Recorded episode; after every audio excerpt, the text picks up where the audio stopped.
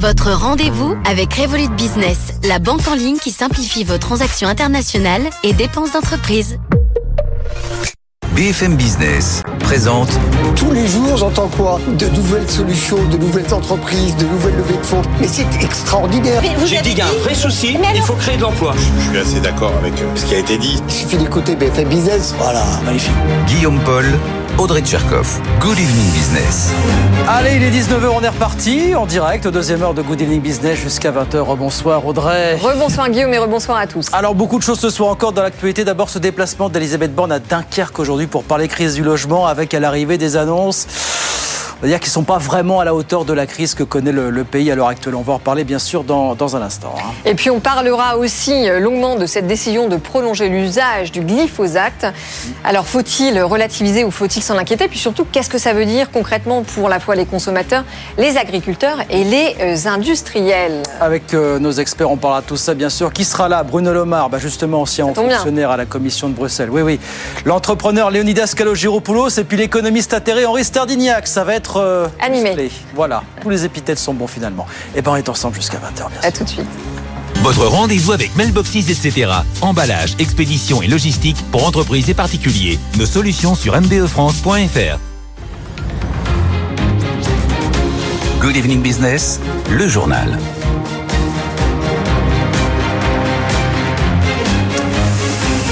Donc Elisabeth Borne en déplacement à Dunkerque aujourd'hui pour parler logement, crise du logement, un milliard d'euros débloqués avec des annonces qui dans l'ensemble n'ont pas vraiment euh, donné satisfaction aux élus locaux.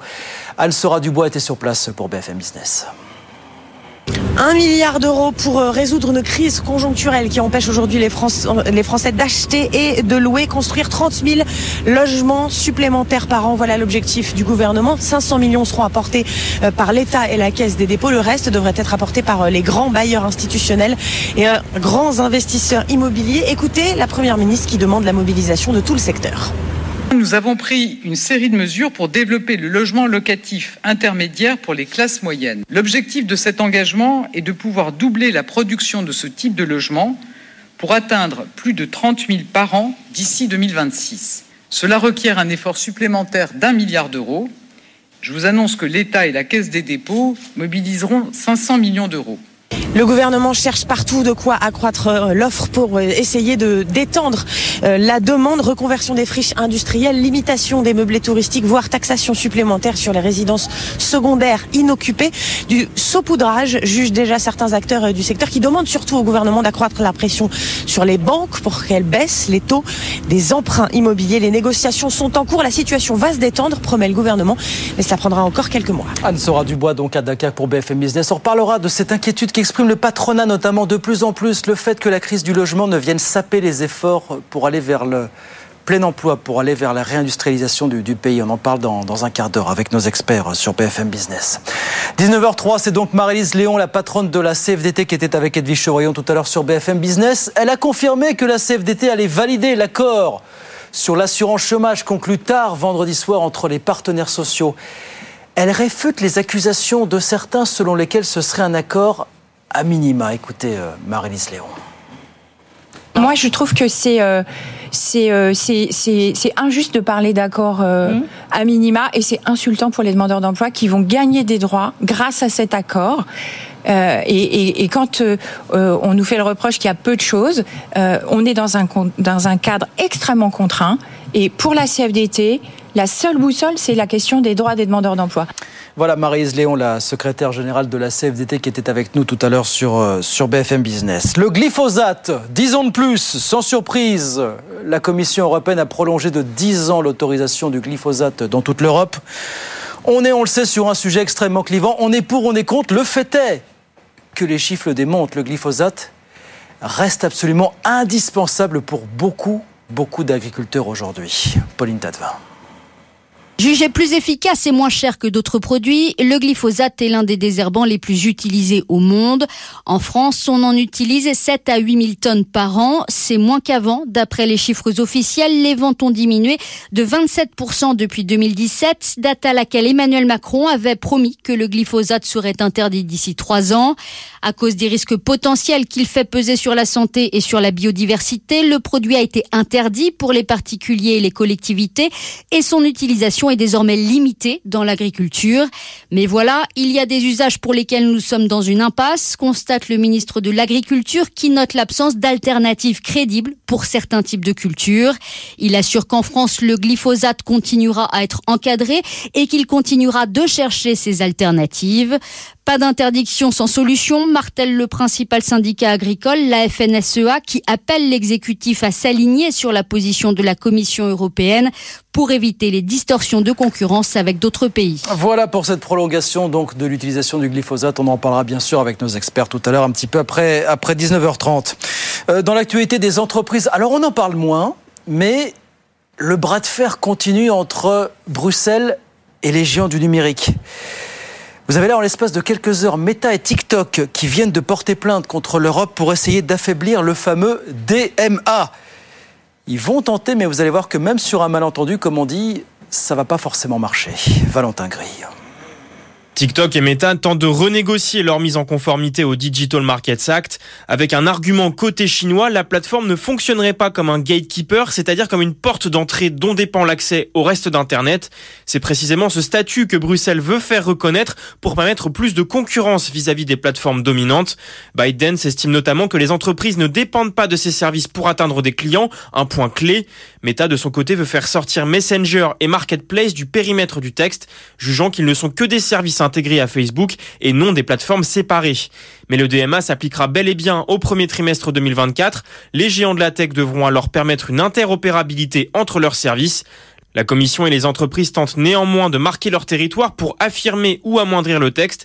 La semaine dernière, Bruxelles ouvrait des enquêtes contre Meta, Snap ou TikTok pour faire le jour sur leurs pratiques en matière de protection de l'enfance. Un point clé de son autre texte majeur, le Digital Services Act. Valentin Gray donc ce bras de fer qui continue entre Bruxelles et les géants du, du numérique. Attention, si vous prenez l'avion mardi prochain à Orly, à Toulouse, à Bordeaux-Mérignac ou à Marseille-Provence, il y aura grève des contrôleurs aériens. Grève à l'appel de certains syndicats qui souhaitent protester contre l'adoption hier d'une loi. Une loi qui les oblige précisément à se déclarer individuellement grévistes 48 heures avant éventuel mouvement social. Ça sera l'objet de cette grève donc lundi prochain. Encore une belle commande pour Airbus. Ça lui a encore été passé au salon euh, de Dubaï. C'est Emirates cette fois qui lui a commandé 15 appareils de la famille A350. Ça fait quand même 110 commandes hein, au total pour Airbus depuis le, le, début de ce salon, qui a donc débuté avant-hier euh, mardi. Et puis, on y est allé vite hier soir, mais on voulait y retourner un peu ce soir. Le salon Millipol qui se tient à Villepinte. Grand rendez-vous de la sécurité intérieure. La gendarmerie nationale est sur place. Elle montre toutes ces technologies en matière de drone, mais aussi de lutte anti-drone. La lutte anti-drone, ça aussi, c'est un domaine qui est en train d'exploser littéralement. Pascal Samama est allé voir ça de plus près. En effet, Millipol est non seulement en progression, mais aussi en mutation. Habituellement, les produits les plus remarqués sont les armes. Les armes ne représentent plus que 8%. Désormais, le gros de l'offre repose sur les robots, les drones, la lutte anti-drone et le cyber, bien entendu. Et pour parler des drones et de la lutte anti-drone, nous sommes avec le commandant Arnaud, qui est à l'état-major de la gendarmerie spécialisée dans la lutte anti-drone. On voit sur votre stand des fusils anti-drone. Pouvez nous expliquer ce que c'est? Oui, on est capable, à travers des outils tels que des fusils, de brouiller les ondes entre la télécommande et, euh, le drone. Ça ne fera pas tomber le drone.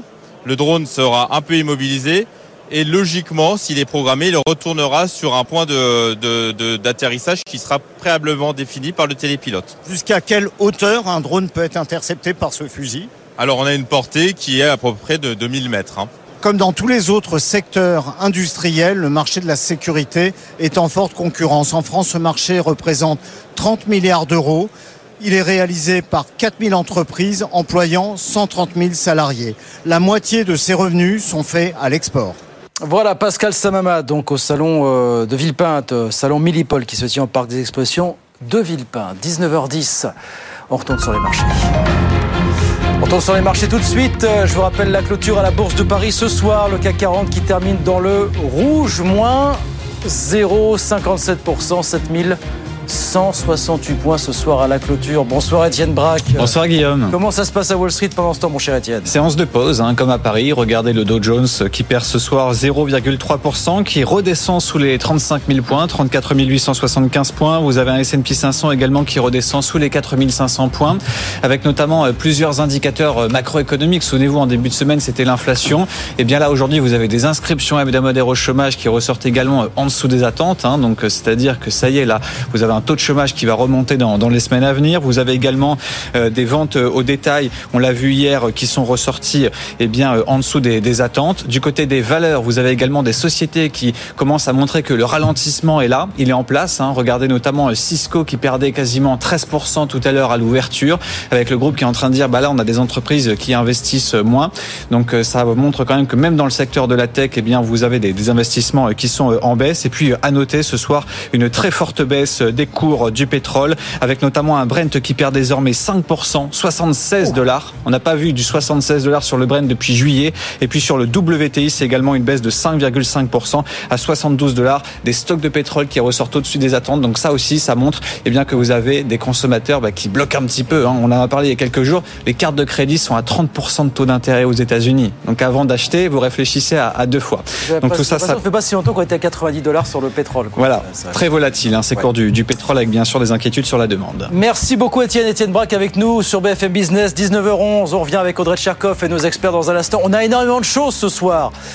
Elisabeth Borne à Dunkerque pour parler crise du logement, mais pas grand-chose à l'arrivée. Le glyphosate, la rencontre Xi Jinping-Joe Biden et Joe Biden qui traite délibérément Xi Jinping de dictateur. Et puis si on a un petit peu de temps, allez, on dira un mot du Beaujolais nouveau qui est arrivé aujourd'hui, bien sûr. Fleuron de l'exportation française, bien sûr.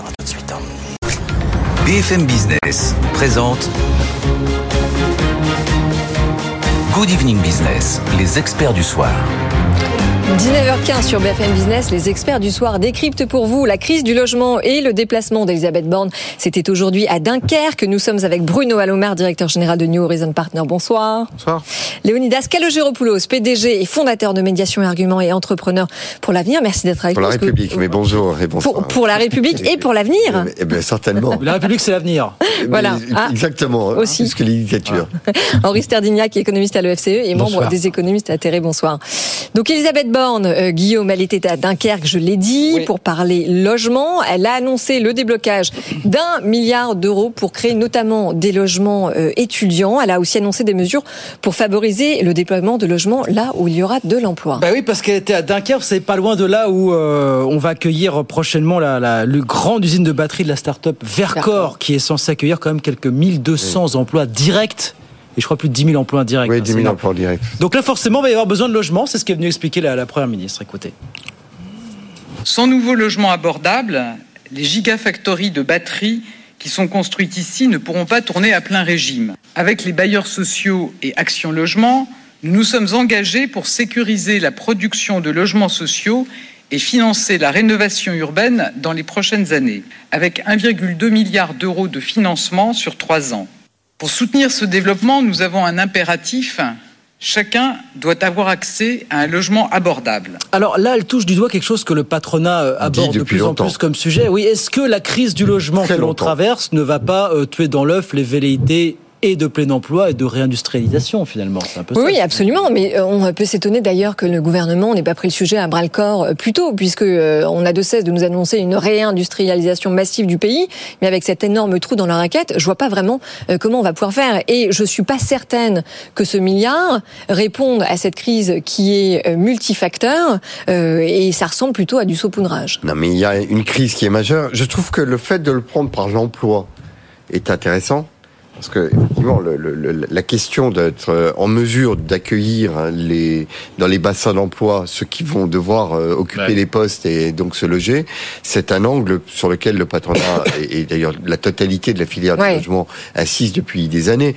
C'est la première fois que l'on entend euh, le, bah, le, Premier ministre, à ce niveau de l'État, cette prise de conscience euh, venir comme une évidence. Mais il serait temps, il serait temps. Bah, oui, voilà, parce que c'est une crise sans précédent depuis la, la Deuxième Guerre mondiale, C'est une crise sans précédent. Et elle est effectivement en train de menacer l'ensemble des emplois, l'ensemble de la filière. Ouais. Euh, et puis, bien entendu, dès lors que c'est l'ensemble de la filière, c'est toute la capacité à atteindre le plein emploi qui est désormais, aujourd'hui, la seule stratégie que nous ayons dans notre pays pour rétablir nos comptes publics et pour véritablement euh, garder le cap euh, de, nos objectifs économiques. C'est le plein emploi.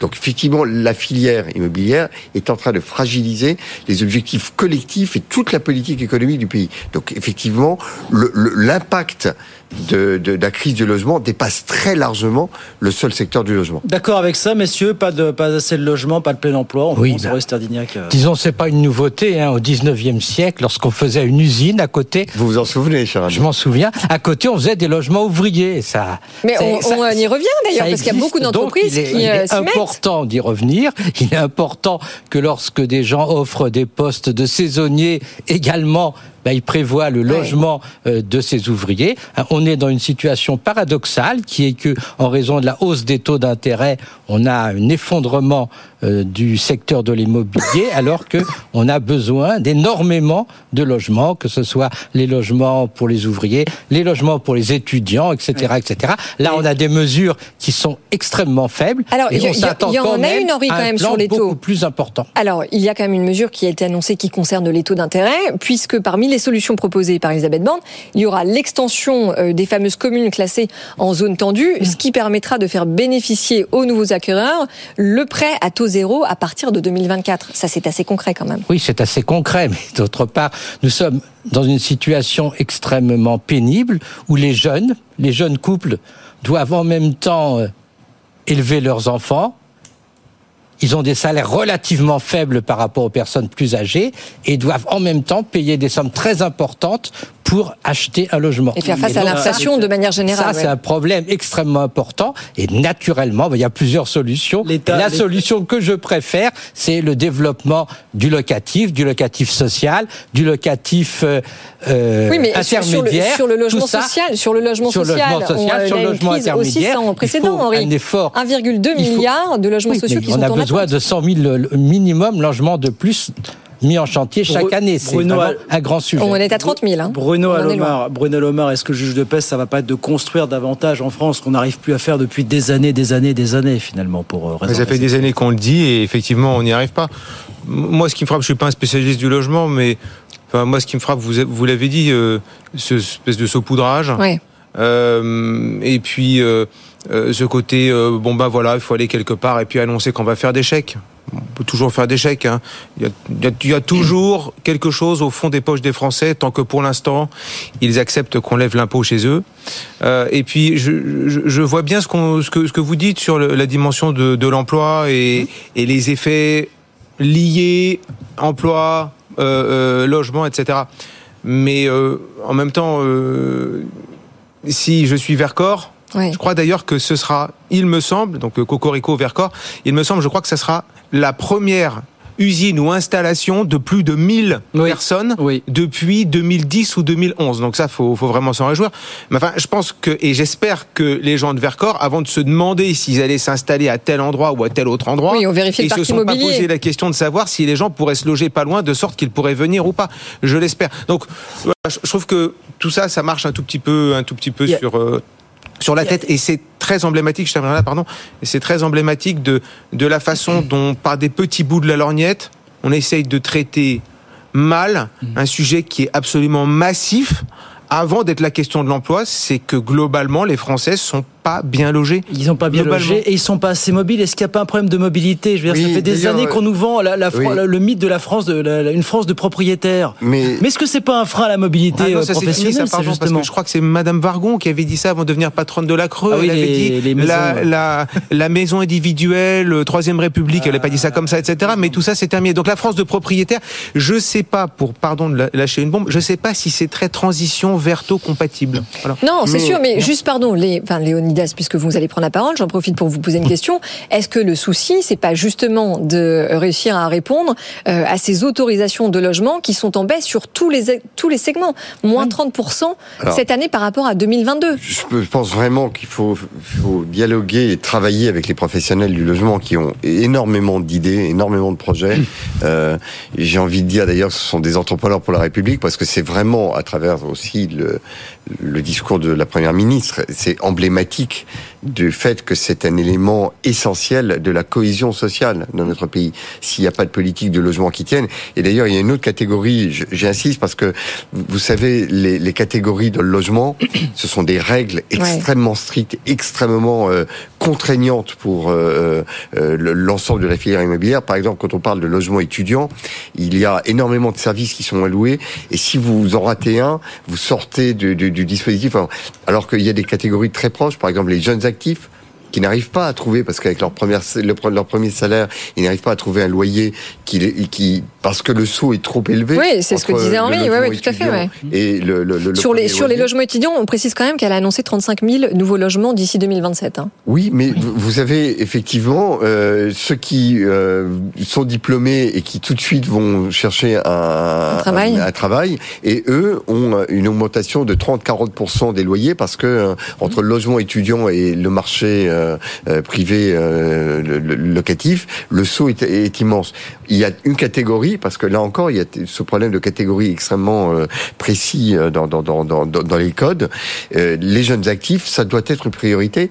Les gens n'iront pas à Vercors si les loyers ne sont pas. euh, Mais attendez, vous ne parlez effectivement pas tous les sur la France de propriétaires. Voilà, est-ce qu'on n'a pas entretenu un peu trop longtemps ce mythe, euh, cette volonté d'avoir une France de propriétaires qui casse les C'est un mythe parce que euh, le- le- la France des Et propriétaires. c'est un frein, ça- et c'est un ça- frein à l'emploi. Oui, c'est c'est un frein à l'emploi. D'autre part, ben, ça veut dire que les gens payent pendant des années et des années euh, des remboursements de des remboursements d'emprunts. C'est pas une c'est pas une solution par rapport à la solution. Effectivement, on fait des logements sociaux, des logements pour les étudiants et des logements euh, pour euh, les jeunes travailleurs et on peut saluer aussi ici le, le travail de la ville de Paris qui a beau créer beaucoup, beaucoup euh, d'emplois euh, de logement social en, euh, en reconvertissant des bureaux et des, et des immeubles de luxe et qui les a réservés aux personnes qui effectivement travaillent pour la ville de Paris, en particulier les infirmières, les éboueurs,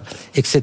Je veux Bruno Le Maire, là, qui a pas l'air assez. Non, mais je- je- Non, non, mais on, Je- je on suis heureux- trouvé Attendez, quelqu'un laissez qui Bruno, laissez soutient Bruno, la laissez politique Bruno. de Je la suis heureux Ligue d'entendre de temps en Ouais. temps des, des satisfecit à l'égard de, de la mairie actuelle de Paris. C'est rare. Moi, je me balade souvent à Paris, j'entends pas très souvent, mais vous avez. Voilà, c'est fait. Il y a une politique du logement Voilà, donc, vous dont de- il faut vous devez, euh, vous voilà, qui a fait qu'on a augmenté massivement euh, le nombre de logements euh, sociaux et le nombre de logements. Oui, enfin Henri, encore une fois, on a personnels. 1,2 milliard de, le- de logements sociaux qui sont en attente. Mais en même temps, pour répondre à la question de Guillaume, quand on avait de l'argent pas cher, quand on avait des taux d'intérêt à zéro, une France de propriétaires, c'était évidemment, euh, comment dire, le- voilà, l'objectif qu'il fallait poursuivre. À partir du moment où les taux d'intérêt augmentent. Bah voilà, évidemment, le souci principal, il est là. Maintenant, on a aussi un autre risque, c'est que cette crise qui, pour le moment, est conjoncturelle, elle devienne structurelle parce que aujourd'hui, les promoteurs n'ont pas le choix, euh, globalement, euh, dans la globalité du secteur, que de euh, dépla- déplacer, re- enfin faire reculer les échéances de leurs projets, voire de les annuler. Et ça, c'est autant de logements qui ne sortiront pas d'ici deux à trois ans, et ça va créer un goulot d'étranglement sur le marché. Et c'est la filière du bâtiment qui est euh, sinistrée avec Exactement. des licenciements, des compétences qui vont se perdre, alors que c'est un secteur dont on a absolument besoin pour la transition écologique. Sur, sur, sur les licenciements, Alors- Guillaume, Pascal Boulanger, qui est le président de la Fédération des promoteurs immobiliers, parle de 300 000 d'ici 2025. hein. Donc le juge de paix, effectivement, pour endiguer cette crise et faire en sorte que là, justement la profession ne sombre pas dans, dans les abîmes, c'est quoi? C'est de construire plus? Alors, Ça fait des années qu'on dit il oui. faut 500 000 nouveaux logements tous les ans qui sortent de terre. Depuis qu'on n'a pas été à Il y 500 a, 000 si on il y a vraisemblablement une manne qui serait disponible. C'est celle qui consiste à utiliser tous les fonds euh, pour euh, la transition écologique et qui sont autant de fonds qui peuvent être mobilisés dès lors qu'on construit avec euh, des matériaux. euh, Non mais euh, attendez, avant ça, pardon, mais pour construire, il faut des permis de conduire. Non, non, mais de, de bien, il des- construire. des permis de, de- de construire. Et de- et de conduire aussi. Il Également des terrains. Non mais on ne donne plus les permis de construire aujourd'hui. Euh, il- il y a un ensemble de problèmes qui se sont ajoutés euh, à peu près au même moment, à la fois les, les zones zéro urbanisme, enfin il y a un certain nombre d'éléments qui ont été en cumulé absolument dramatiques pour la filière. faut les reprendre d'ailleurs. Mais ce qui est regrettable, et c'est pour ça qu'on en arrive à une crise qui est sans précédent, c'est que le retard à l'allumage des pouvoirs publics par rapport à ce sujet est assez euh, étonnant. Je pense que désormais, avec le, déplacement de la Première ministre, le gouvernement s'est réemparé du sujet, qu'on est en train de parler effectivement d'un certain nombre de zones à construction rapide où les euh, règles vont pouvoir être un peu moins euh, euh, strictes qu'elles ne sont ailleurs. Oui. À, à l'évidence, il y a la volonté d'insuffler euh, une nouvelle, euh, une nouvelle impulsion. Les professionnels ont sur ces sujets-là un inventaire extrêmement précis. Vous en recevez d'ailleurs régulièrement sur cette antenne, Oui, oui, oui. qui ont des idées extrêmement précises. Tout ça est parfaitement documenté. Il n'y a plus qu'à travailler avec les professionnels main dans la main. Oui, absolument. Maintenant, euh, on a euh, une croissance euh, qui stagne, une inflation globalement qui reste quand même toujours forte, les taux d'intérêt qui ne baissent pas, euh, et puis une confiance des ménages qui demeure au plus bas avec un taux d'épargne sans précédent. Donc, euh, enfin, on n'est pas prêt de sortir de cette crise tout de suite. Taux d'épargne sans précédent, c'est aussi le réservoir euh, d'investissement. 19%, alors que en moyenne, c'est euh, 15%. L'argument de l'inflation ne tient pas. années. Je veux dire, euh, on ne peut pas dire on va lutter contre l'inflation en mettant au chômage les travailleurs du, du bâtiment. C'est quand même Oui, oui, un moyen ah, on est d'accord avec ça. Ouais, ouais. de jouer euh, là-dessus. Et vous, savez, vous savez ce qu'ils disent pour certains de ces professionnels du bâtiment, ce qu'ils disent off, ils disent le logement est une chose trop sérieuse pour être confié à des politiques. Voilà ce qu'ils nous disent. Mais écoutez, ils ont probablement raison, et donc c'est la raison pour laquelle les politiques devraient s'en remettre aux professionnels qui, en la matière, ont une vision assez précise euh, de l'ensemble des problèmes qui se sont cumulés et de la manière de les résoudre. Il y a, il y a- il y a un problème du niveau des loyers aussi. euh, qui fait que euh, voilà on Alors, sera- ça on commence à baisser. hein. On en est aux prémices, mais ça commence à baisser. Voilà pour les placements, Madame Borne, aujourd'hui du côté de Dunkerque pour parler logement. Bientôt 19h30 sur BFM Business. Votre rendez-vous avec DS Automobile, l'inimitable savoir-faire à la française. BFM Business, l'info éco. Et à 19h30, je vous redonne rapidement les grands titres de l'actualité. Le glyphosate, d'abord, donc 10 ans de plus. hein. Bruxelles, euh, faute d'accord entre les 27, a renouvelé pour 10 ans l'autorisation de l'usage du glyphosate dans toute l'Union européenne. Malgré la proposition de la France d'encadrer cette autorisation, la France qui dit d'ailleurs regretter que ces propositions en la matière n'aient pas été retenues. On va en parler avec nos experts, bien sûr, dans, dans un instant. Elisabeth Borne, donc euh, en déplacement à Dunkerque aujourd'hui pour parler logement. Euh, elle a annoncé le déblocage d'un milliard d'euros, entre autres pour créer quelques 35 000 nouveaux logements étudiants et aussi pour doubler d'ici quelques années le nombre de logements locatifs intermédiaires. Le bras de fer qui continue à Bruxelles avec les géants du numérique, Meta et TikTok euh, viennent de porter plainte contre l'Union européenne pour essayer d'affaiblir le fameux DMA. Leurs plateformes font partie des 22 plateformes qui seront soumises à de nouvelles obligations à partir de mars prochain pour favoriser davantage de concurrence. Attention, si vous prenez l'avion lundi prochain à Orly, Toulouse, Bordeaux-Mérignac ou Marseille-Provence, il y aura grève des contrôleurs aériens à l'appel de certains syndicats qui souhaitent protester contre l'adoption hier d'une loi. Une loi qui les oblige justement à se déclarer individuellement grévistes 48 heures avant un éventuel mouvement social. Et puis encore une belle commande pour Airbus. Elle a été passée au salon aéronautique de Dubaï. C'est Emirates qui lui commande 15 appareils de la famille A350. Ça fait 110 commandes au total pour Airbus depuis le début de ce salon. C'était avant-hier. 19h31. Audrey, on vient bien sûr dans un instant. On a du très très lourd jusqu'à 20 Euh, oui, restez avec nous. On vous promet euh, un débat riche et animé. Le glyphosate, rien que ça déjà, c'est vendeur quelque part. hein. À tout de suite. BFM Business présente Good Evening Business, les experts du soir. 19h33, on parle tout de suite du glyphosate et de cette décision qui a été prise à Bruxelles aujourd'hui avec Bruno Alomar, Léonidas Kalogéropoulos et Henri euh, Sterdignac. Donc, on est reparti pour 10 ans de plus en Europe, puisque faute d'accord majoritaire entre les 27, et ben Bruxelles a renouvelé l'autorisation de son usage dans toute l'Union européenne, malgré la proposition de la France donc d'encadrer cette autorisation. Alors la France, elle dit euh, regretter hein, que ces propositions n'aient pas été retenues, mais en même temps, euh, a-t-elle fait assez de lobby pour que le glyphosate soit interdit Parce qu'elle s'est abstenue. Bruno Alomar. Abstenue. lors du vote Ça, j'en sais rien. J'étais pas euh, dans la délégation française, donc je sais pas ce qui s'est passé. Euh, juste une petite anecdote sur euh, la France est-elle capable de faire euh, avancer ses intérêts en matière agricole? Jusqu'il y a une dizaine d'années, on n'imaginait pas que le directeur général de la direction agricole de la commission soit pas un Français. Et puis il y a dans la dernière commission, euh, euh, il y a euh, le, le- commissaire voulait prendre une comme adjointe une une française. Et finalement, il a pris une italienne. Alors on lui dit mais pourquoi euh, pourquoi pas une française? Il a dit lui c'était un irlandais. Il a dit mais elle est formidable cette française. Elle parle pas un mot d'anglais. Cette italienne, non? Non, cette française Ah. qui, qui parlait pas un mot d'anglais. Alors du coup, on a mis une italienne. Voilà. Bah voilà comment vous prenez ce cas-là, Ah vous multipliez par 200 et vous comprenez pourquoi dans l'Union européenne et notamment à la Commission, la France décline. Alors après, quelques réflexions sur le sujet. Encore une fois, moi je suis pas un spécialiste du de agricole. Euh, je trouve que ce que je trouve qui est intéressant, c'est que Mais ça se fait relativement en les Europe, États- les- oui, mais les États membres se sont pas mis d'accord. Et quand les États membres se mettent pas d'accord, Bon, alors est-ce si grave que ça que les États membres ne se mettent pas d'accord sur un sujet compliqué? J'observe que quand ils se mettent pas d'accord, c'est la Commission qui reprend la main. Et c'est toujours comme ça.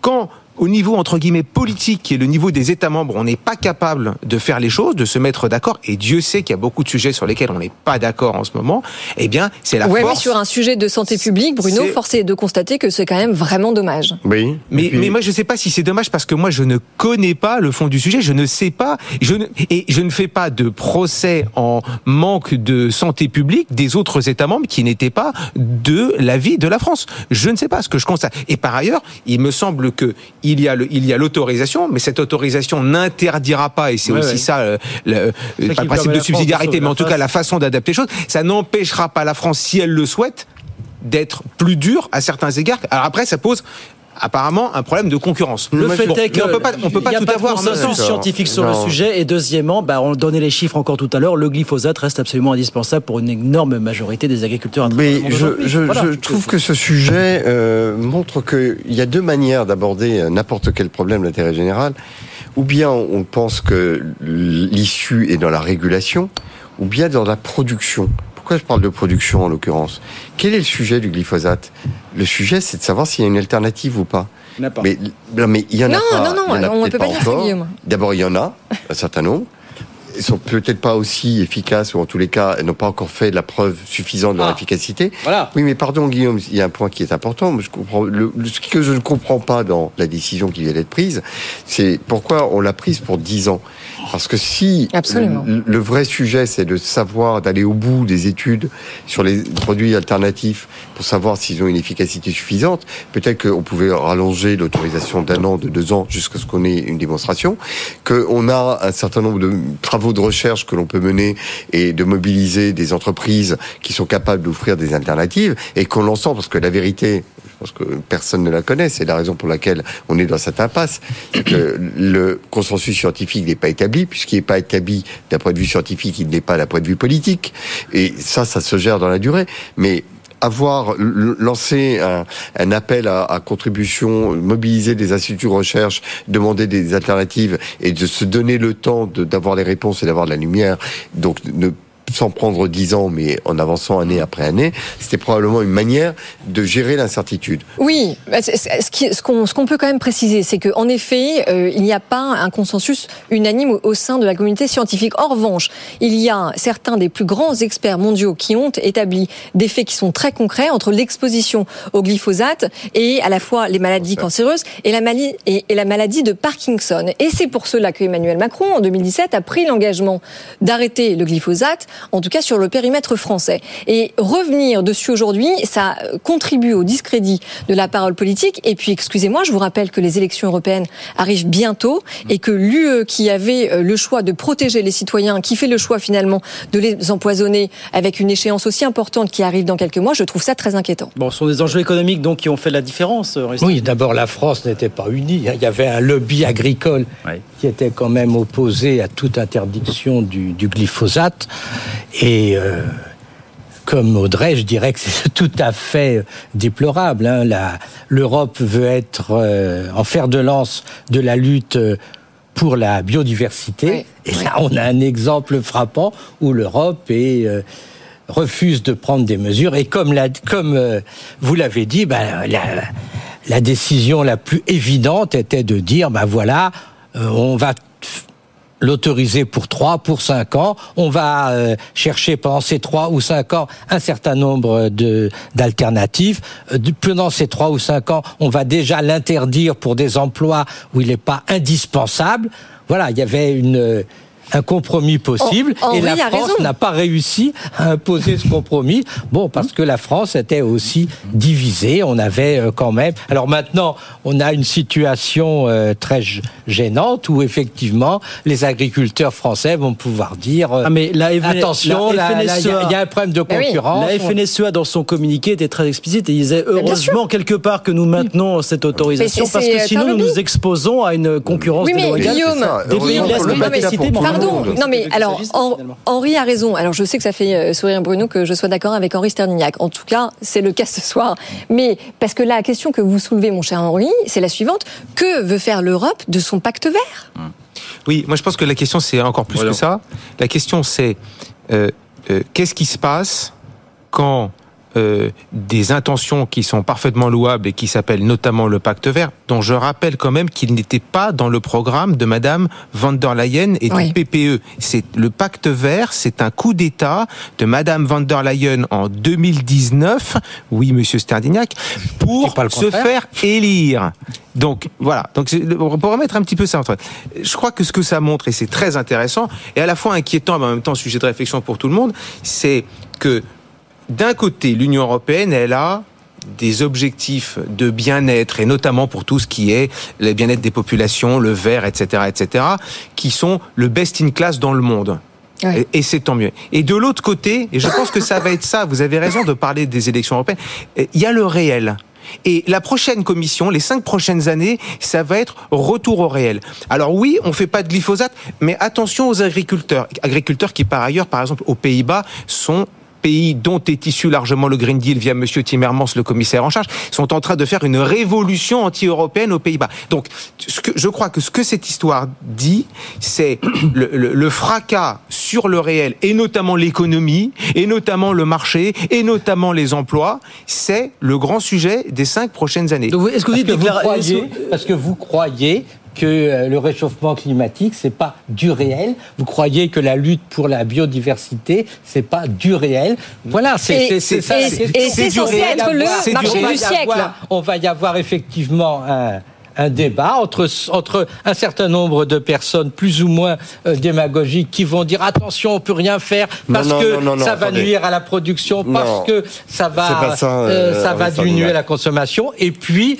un, un discours très difficile à porter disant attention il faut accepter certains sacrifices. Alors le problème le problème bien sûr c'est qu'il faut évaluer et c'est très dur du point de vue scientifique le, le rapport coût-avantage on était dans un cas, le glyphosate, où euh, effectivement les scientifiques, certains scientifiques ont été euh, timorés, et donc euh, voilà, ça s'est passé comme ça, mais euh, ça ça ne doit pas être un exemple. Mais c'est pas. c'est- vraiment un sujet d'entrepreneur. Quand vous dites, euh, Audrey, que c'est le marché du siècle, Oui. mais, mais c'est, ce sont des offres d'entrepreneurs qui sont nécessaires. Il faut que des acteurs viennent, comme d'ailleurs dans les, le domaine des insecticides, c'est très intéressant.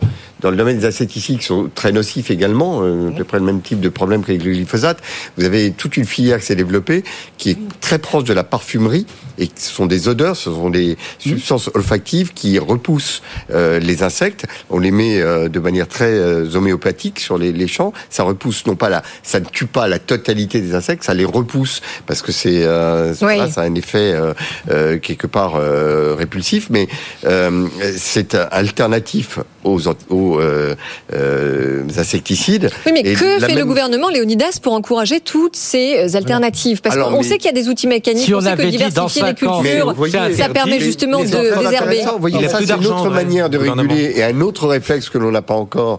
On veut tout de suite faire des lois, mais on aurait eu un appel d'offres euh, européen. On met de Exactement, sur la table exactement. Pour avoir un alternatif au glyphosate. C'est ce genre de réflexion n'est pas aujourd'hui euh, une réflexion développée, alors que c'est probablement la meilleure manière de répondre à la confrontation des, de la, du réel, comme le dit Henri Sardignac, il faut que le réel de l'offre et des alternatives viennent rejoindre le réel, euh, effectivement, de l'économie et de l'environnement. Non, et puis le, le réel, c'est aussi euh, d'encourager les entreprises qui travaillent pour une économie de la, de, de la mort, c'est-à-dire Bayer, Monsanto, euh, Ah, justement. Ben, bien sûr, mais bien sûr, à s'engager dans une économie de, de la vie. D'ailleurs, c'est c'est la seule entreprise qui s'est réjouie aujourd'hui de la décision de la Commission européenne. Bruno Alomar. Je vous trouve très anti-macroniste parce que le président de la République, justement, vous l'avez dit tout à l'heure, a été extrêmement dur sur ce sujet en 2017. Il n'y a pas que sur ce sujet, par exemple sur les, les armées, la non-application de la directive 2003 sur le temps de travail aux armées, il avait dit ça s'appliquera jamais, etc. Manque de peau, ça, ça, ça s'annule.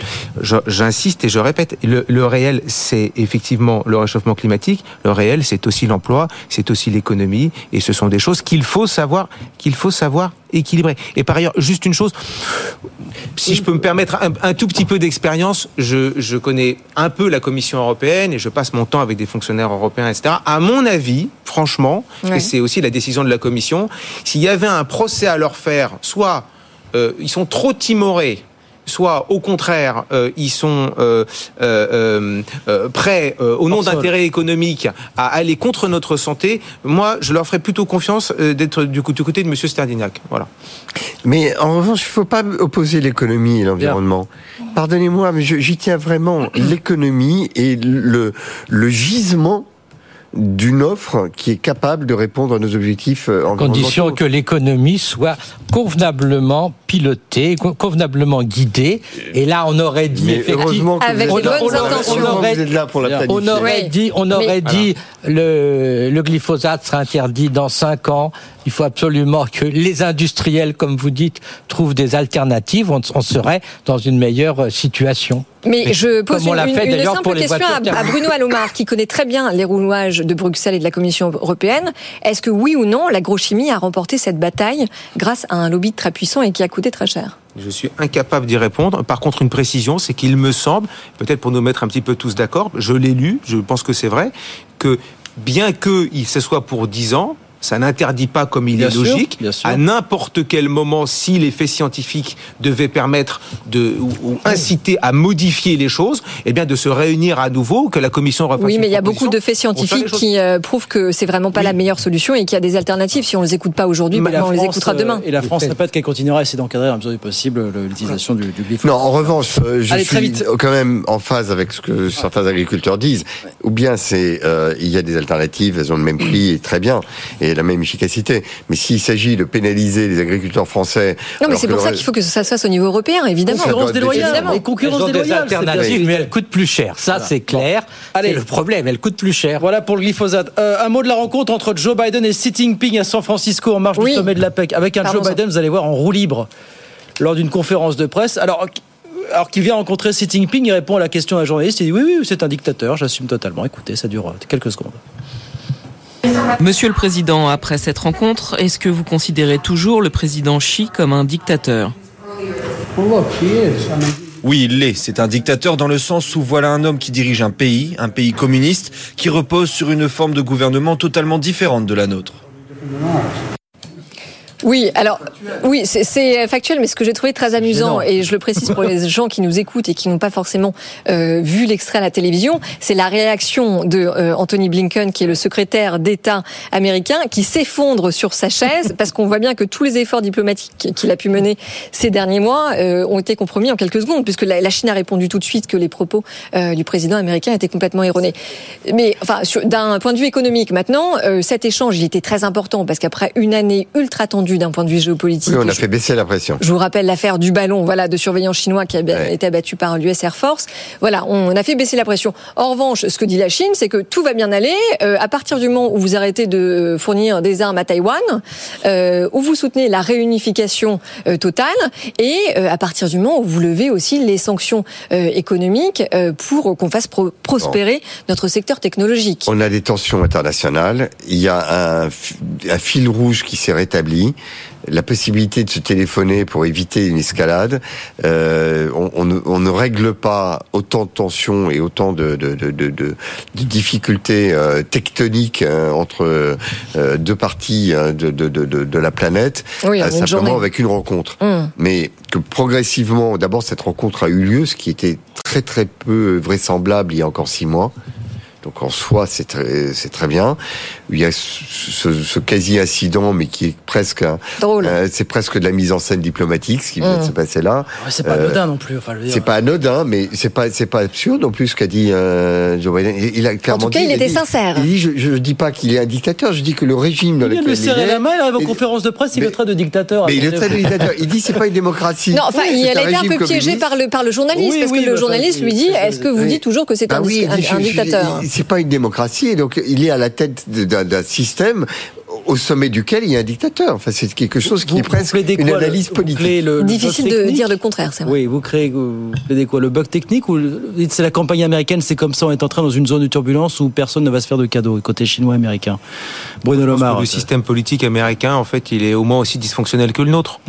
Entre euh, Monsieur Biden qui dit n'importe quoi et qui est à moitié sénile, et ça se voit, et Monsieur Trump qui, qui dit des choses absolument dingues En sur la Chine. euh, Bon, on espère qu'il ne nous écoute pas ce soir. hein. euh, Mais- euh, sur- oui, mais, mais, sur- mais sur la Chine, en l'occurrence, on peut dire tout ce qu'on veut, mais ce serait lui faire un mauvais procès que de ne pas reconnaître, de ne pas reconnaître que pour autant qu'on soit d'accord avec lui, Monsieur Trump a été le premier grand dirigeant à dire le sujet essentiel maintenant, c'est la Chine. Et tout le monde, entre guillemets, est Trumpiste là-dessus. Alors maintenant, si on fait un peu d'économie, euh, moi je pense très brièvement, sans pas nécessairement parler d'Europe, euh, il y, a une- il y a un numéro 1, un numéro 2, le numéro 2 venir numéro 1, etc., etc.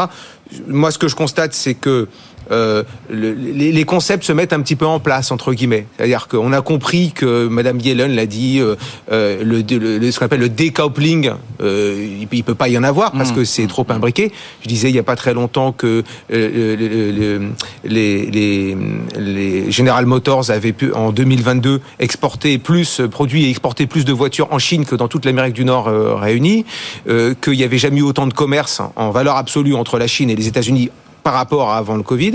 Donc tout le monde a compris que le decoupling, euh, c'est pas possible. En tout Et cas, c'est Xi extrêmement. Jinping a rencontré plein de patrons américains. Voilà, bah, ils font tous la queue pour y aller. Et, et, et, et par ailleurs, on pourrait, on, on parle de des grands patrons des GAFAM, etc. euh, les, euh, on pourrait aussi parler de LVMH et d'un certain nombre d'autres choses. Donc, pour moi, la, la vraie question, euh, c'est plutôt de savoir, à partir du moment où on comprend qu'on va pas découpler ou alors qu'on va découpler euh, et que ça va prendre un siècle, qu'est-ce qu'on fait plutôt? C'est l'expression européenne. Donc, pardon de revenir à l'Europe. C'est dérisquer ce qui, ce qui pourrait l'être. Voilà. Et ça, Oui. c'est très compliqué. Mais alors, ceci dit, euh, on sait très bien sur ce plateau que la montée en gamme de l'appareil industriel chinois, elle ne peut que passer euh, par un assouplissement des sanctions américaines euh, en cours qui limitent le secteur technologique, Henri.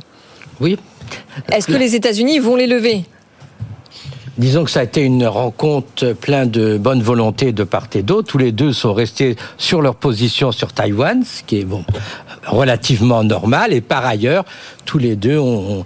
La Chine a dit notre objectif n'est pas de dépasser les États-Unis, c'est simplement de nous développer. Les États-Unis ont dit notre objectif n'est pas d'empêcher euh, la Chine de se développer. Oui. Donc tout ça, c'est des bons sentiments. Oui, et des belles le postures. diplomatique. Voilà, et et le des langage belles postures. diplomatique est tout à fait, euh, tout à fait euh, naturellement. Ben, il faut que l'Europe, comme les États-Unis, euh, ait une position ambiguë, c'est-à-dire que d'un côté, euh, il faut accepter que la Chine se développe, et de l'autre côté, il faut accepter euh, ses euh, son système économique particulier. Et puis de l'autre côté, il faut se prémunir contre un certain nombre de concurrences inacceptables et, euh, et il faut euh, freiner euh, ce développement s'il nous nuit. Mais Léonidas. c'est- Mais heureusement c'est là où quand on est. même que ce commerce existe. Oui. Heureusement qu'il évidemment. existe parce que ce commerce préserve la paix. Enfin, c'est quand même un élément qui est essentiel. Ce commerce-là, et il n'y aurait pas ces interactions, ces interdépendances, la nécessité pour chacun de préserver son- ses propres intérêts en préservant son adversaire. Il, il y a heureusement, enfin, le commerce est le meilleur garant de la paix mondiale. J'ai- j'ai- J'aimerais être euh, d'accord avec vous, mais on Mais a quand je- même. je, je vous sens tellement d'accord. On a quand même l'exemple fabuleux de la, de la Russie qui attaque l'Ukraine et qui se, qui se met en dehors de, de- des, de son commerce avec l'Europe, qui en subit des conséquences importantes. Voilà. Et Elle il est quand même que ça allait être un, Oui, mauvais, un mauvais moment à passer et donc elle il a fait un faut, mauvais calcul. il faut. euh, Oui, oui, mais bon, parce que, là, on a un peu euh, l'air de dire que tout euh, va bien aller dans il le meilleur des mondes. mais- que la Chine n'ait pas la tentation un jour de faire pareil avec Taïwan. Et donc, Alors, justement, pour non, ça mais justement, faut maintenir je- voilà. bonnes relations. J'allais y venir. En effet, je pense qu'il ne faut pas sous-estimer la sensibilité du dossier Taïwan, qui est probablement le dossier le plus sensible de la relation sino-américaine. Je vous rappelle que Washington a approuvé 500 millions de dollars de nouvelles ventes d'armes en août dernier pour moderniser justement l'armée taïwanaise. Et ça, c'est une ligne rouge pour la Chine. Heureusement qu'il y a eu le commerce, euh, comme vous dites, sinon je ne sais pas ce qu'on aurait fait. Les Chinois auraient fait de ce petit dérapage de Joe Biden aujourd'hui en conférence de presse. Voilà. En tout Mais cas, c'est- c'est- en tous les cas, vous voyez, c'est On c'est- ce l'élément qui fait qu'il y a euh, une dépêche diplomatique Eh euh, ouais, courroucée eh ouais, et que ça s'arrête là. Parce qu'effectivement, les intérêts supérieurs sont bien plus aux côtés de la paix. Je, vous, je vous invite en tout cas vraiment à regarder la réaction de Anthony Blinken. Ah oui, c'est vrai qu'il s'affaisse, d'or. il s'affaisse littéralement sur, sur sa sèche. Bon, il nous reste une minute. On rappelle, je voulais qu'on dise un petit mot du Beaujolais nouveau qui est arrivé. Voilà, euh, l'occasion de rappeler que si ce vin est un fer, le vin est un fer de lance de l'exportation française, le Beaujolais est un acteur euh, majeur. Vous avez 6 millions et demi de bouteilles produites l'an dernier. La moitié de ces 6 millions et demi de bouteilles sont parties à l'étranger pour arriver le jour J du côté du Japon, où vraiment on considère le Beaujolais nouveau comme un produit de luxe, du côté des États-Unis, du côté du Canada, du côté Chine de Suisse, je ne sais pas. voilà, c'est ça. Et alors, est-ce que vous l'avez goûté Parce qu'apparemment, On il en est très bon cette veut. année. Euh, J'espère que ça va cautériser mon mal de gorge. Voilà. Mais en tous les cas, euh, je trouve que toutes ces contributions que nous avons ça, le à marquer le- la planète entière du savoir-faire français, de la France. La France arrive avec le Beaujolais, elle arrive avec le luxe, elle arrive avec Voilà. Avec des avions. des avions, elle arrive avec ses voitures, elle arrive avec. euh, eh ben, ça fait partie du génie français. On en pense qu'on veut, mais c'est le c'est, savoir-faire, euh, Henri, vous êtes d'accord Absolument. Oui, c'est notre savoir-faire, c'est pas. Oui, le mais- Beaujolais, c'est pas le plus glorieux, mais c'est quand même un symbole français tout à fait important quand vous êtes à l'étranger, etc. Tout à fait. Vous êtes- Et- et ne vous avez toujours ce ça, jour euh, tout à fait fabuleux où les Français se réunissent avec leurs amis étrangers et c'est quand même très important. Alors, est-ce qu'à Bruxelles, est-ce est-ce qu'à Bruxelles, Bruno, on parle du Beaujolais nouveau? Est-ce qu'on l'a goûté? Euh, non, pas, pas particulièrement. Moi, je trouve ça, je trouve ça très bien, et je suis toujours euh, écartelé entre le fait qu'effectivement l'art de vie français, c'est important, et puis tout ce que ça représente, euh, etc. Et en même temps, euh, j'aimerais qu'on parle un peu plus de la France euh, pour euh, ses succès industriels. Oui. Oh bah, On en parle tous les soirs sur ce plateau. hein. Vous n'écoutez pas assez euh, beaucoup, BFM beaucoup Business. de, beaucoup de marge pour que nous redevenions une grande puissance industrielle. On peut pas opposer Mais je pense qu'on est en l'agriculture, train on peut de- pas opposer Non. l'agriculture en train de monter euh, les escaliers Ligue des classes 4 à ne s'y 4. Bon, enfin, ceci dit, Non. on a quand même un marché. Oui, oui, On monte les en- escaliers 4 à 4 de la entièrement d'accord. Mais on a quand même un, un secteur des vins et spiritueux qui se porte pas très bien. hein. Et non, en tout cas, voilà, c'est l'occasion pour la France de briller international. Je vous dis, c'est un produit de luxe dans certains pays. Les Japonais euh, considèrent ça comme un produit de luxe, le Beaujolais nouveau. Voilà, voilà. Écoutez, euh, c'est très Changez rien, on a envie de Non, le changez rien. Voilà. Merci messieurs, merci d'être venus ce soir sur BFM Business. Bruno Lomer, directeur général de New Horizon Partner, Leonidas Calogero-Poulos, PDG fondateur de Médiation et Arguments d'Entrepreneurs pour la République, et Stardignac, économiste à l'OFCE, membre des économistes atterrés. Merci beaucoup messieurs, 19h57, bah c'est terminé. Eh oui, toutes les bonnes choses ont une fin. Euh, la bonne nouvelle, c'est que le débat est à retrouver. Ça s'affiche sur vos écrans avec le QR code, sinon c'est bfmbusiness.com. Et l'autre bonne, bonne nouvelle, c'est qu'on se retrouve euh, demain soir. Absolument, on sera là à 18h pour de nouvelles aventures. Dans un instant, c'est François Sorel, bien sûr, Tech Co, la quotidienne de la nouvelle économie, des internets et des autoroutes de l'information, comme on disait il y a une vingtaine d'années. On se retrouve demain, effectivement. Bonne soirée à tous. Good Evening Business. Actu, experts, débat et interview des grands acteurs de l'économie. C'était votre rendez-vous avec Revolut Business, la banque en ligne qui simplifie vos transactions internationales et dépenses d'entreprise.